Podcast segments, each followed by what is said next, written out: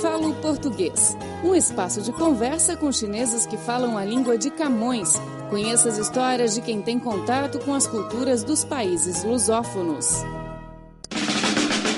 Olá, amigos. Sejam muito bem-vindos ao Falo Português. Hoje oferecemos um programa especial para vocês. Vamos conhecer uma família portuguesa que veio para Macau há muitos anos. Eu cheguei a Macau em 1995, vai, em dia 1 de junho, portanto está quase a fazer uh, 19 anos.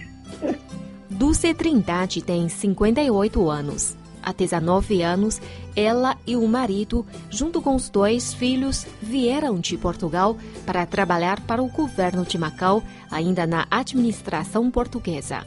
Macau e Portugal têm um protocolo de acordo em algumas áreas, entre elas a saúde, e eu sou médica e, portanto, vim trabalhar para o governo de Macau em 1995 depois da, da, transferência da soberania para a República Popular da China, continuei a trabalhar em Macau, ao abrigo do mesmo acordo, e, portanto, há 19 anos a trabalhar como médica de especialista de saúde pública Macau. Mas a... Com a família, e, e tenho estado sempre em Macau desde essa altura. Dulce nasceu em Luanda, Angola. Com 20 anos, ela saiu de Angola quando da independência daquele país e foi viver em Portugal para estudar medicina. Concluiu sua especialização em Lisboa e acabou por se tornar médica. Em Portugal trabalhava nos serviços de saúde também do governo de Portugal, que na altura abriram vagas para se trabalhar para Macau e eu entrei num, num concurso e, e entre várias, várias pessoas que queriam vir, fui escolhida para vir para trabalhar para Macau. Não conhecia Macau, mas tenho. E na altura eu tinha muita curiosidade porque a história da minha família está ligada também a este lado. Eu tenho.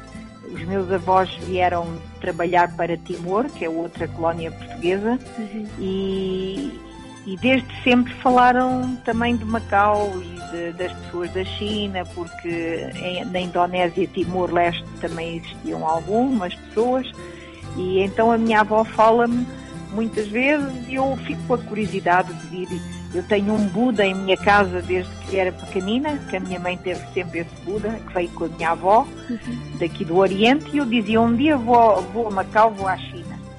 Quando a Dona Dulce pisou no território de Macau pela primeira vez, em 1995, ficou encantada com a cidade pequenina e rústica e impressionada com o convívio harmonioso entre as diversas culturas existentes.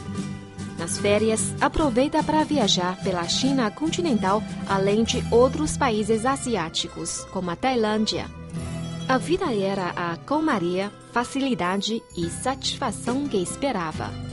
Na altura em que chegaram, faltaram quatro anos para a transferência de soberania de Macau para o governo chinês. Dulce contou que mais de 80% dos portugueses de Macau optaram por sair da cidade antes de 1999, ano marcado para a passagem de soberania à China. Ela confessou que tinha receio, como os outros portugueses. Nós tínhamos algum receio que a entrada em 99 às vezes, pronto, o governo era chinês e, e que às vezes o estar aqui como família portuguesa não era fácil, mas não, fomos muito bem integrados, o trabalho entre colegas. Depois de 1999, o português continua sendo uma das línguas oficiais de Macau e a lei portuguesa permanecerá por 50 anos. Dulce constatou que há uma rica cultura chinesa associada com a Filipina, uma grande comunidade que vive em Macau e com portugueses e macaenses. Nós somos muito bem recebidos e, e, e, as pessoas interagem. Tem muitas, muitos portugueses têm negócios e têm uma vida privada de, de venda de, de produtos e de investimento cada vez maior. Alguns deles fazem investimento com a China e com os países lusófonos Uh, e depois tem um pequeno grupo que trabalha ligado à justiça, ligado à educação e ligado à saúde. São as três áreas dos serviços públicos do governo de Macau que têm português a trabalhar porque a língua portuguesa é oficial. E, portanto, e o, dire e o direito e a, o direito de Macau é o direito de, uh, de estrutura portuguesa. Portanto, nós continuamos a um pequeno grupo a continuar a trabalhar e sente-se perfeitamente integrado no trabalho em Macau. O filho mais novo da Dona Dulce está estudando engenharia aeronáutica na Inglaterra. Ela disse que o filho está pensando em voltar para Macau e já tem uma namorada chinesa, revelou. O filho mais velho, Petro, 30 anos, é um engenheiro eletromecânico. Ele voltou para Macau em 2006, depois de acabar o curso em Portugal.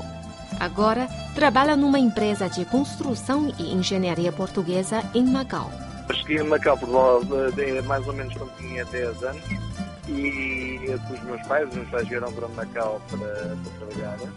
Uh, e então eu vim com os meus pais e estudei na Escola Portuguesa de Macau. E nunca, quase nunca saí de Macau a não ser para estudar na universidade.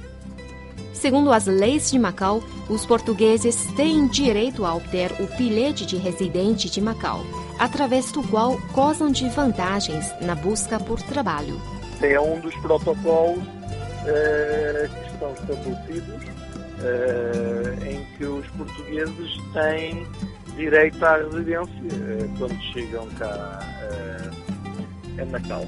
Os seus colegas, que há muitos anos acabaram por deixar Macau por causa de estudos universitários, agora voltaram. Muitos deles, eh, como viveram muitos anos em Macau, acabaram por obter a residência em Macau.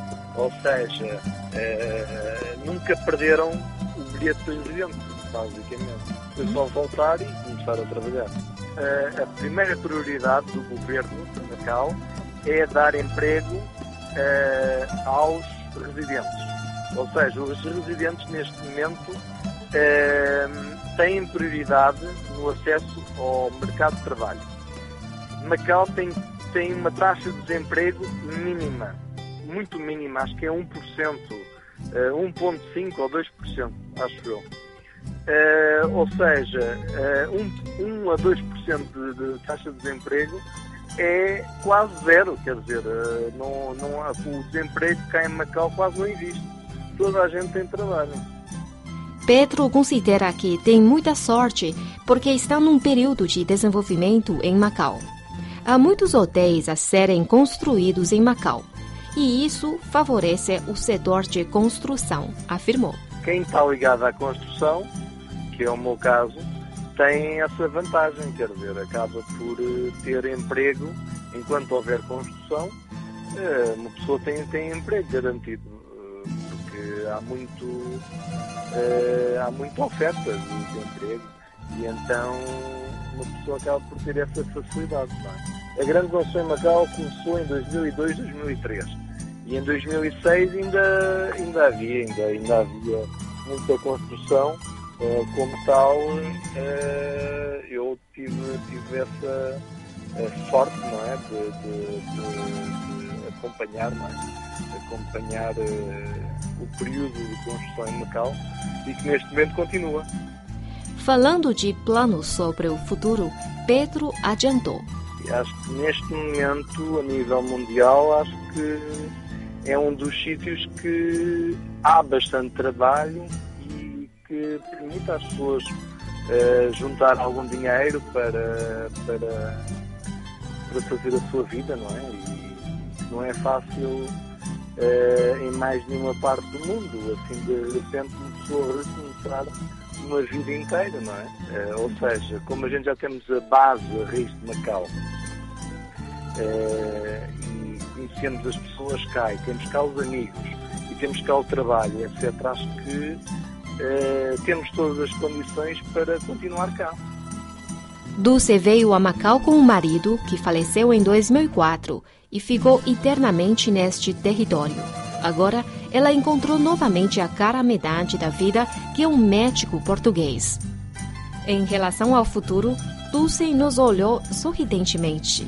Se Macau gostar que eu continue aqui, eu acho que eu vou continuar com o meu papel de cidadã do mundo, mas a contribuir o máximo que eu posso com o meu, a minha cultura portuguesa, o meu português, uh, com os colegas de trabalho e a trabalhar no serviço de saúde enquanto puder.